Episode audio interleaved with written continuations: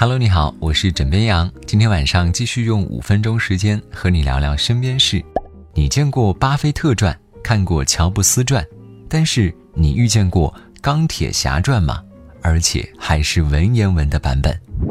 近日有网友爆料，东北育才学校的语文考试中出现了文言文《钢铁侠传》，引起网友热议。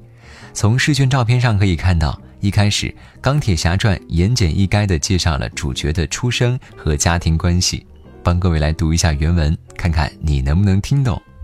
托尼早孤，睿智好学，其父霍华德在时，常以其迹详叙。尼不知其父有志于国，为其墨迹。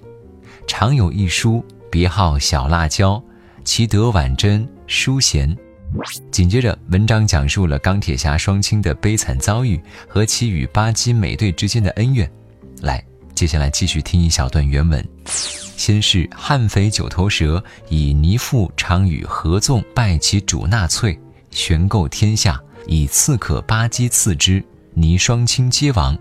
方美队利盾碎尼机甲，尼恨曰：“还无父造之盾，如得不配此盾，即战。”复联反目，到了最后，作者以一句“然其护童子，护复联，护苍生，为其护己也，悲哉，壮哉，感人”收尾，把电影中钢铁侠以凡人之躯比肩神明，牺牲自己拯救人类的英雄行为，用文言句式做出了另外一番的诠释。文章后面呢，还附上了三道选择题和三道翻译题，供学生们解答。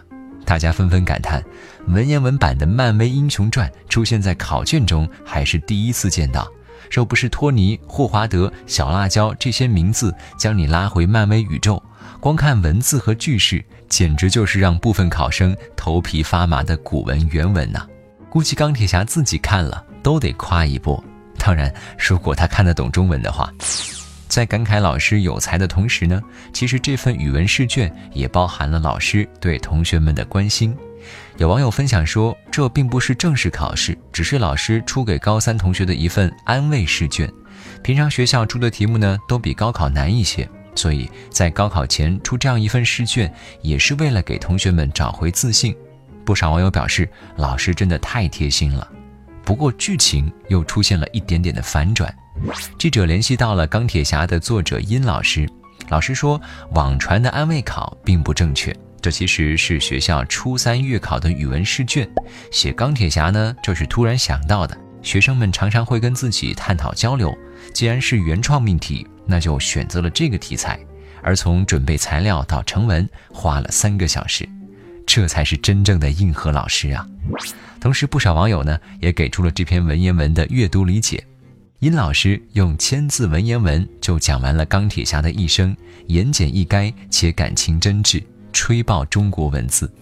枕边羊想说，学生生涯能够遇到一个有才又很幽默的老师，实属人生一件幸事。或许在很多年之后，同学们再次想起学生时代，还能够背诵出这首老师的原创作品。老师们辛苦了，同学们也要加油努力呀！好啦，今天呢就先跟你聊到这里。我是枕边羊，跟你说晚安，好梦。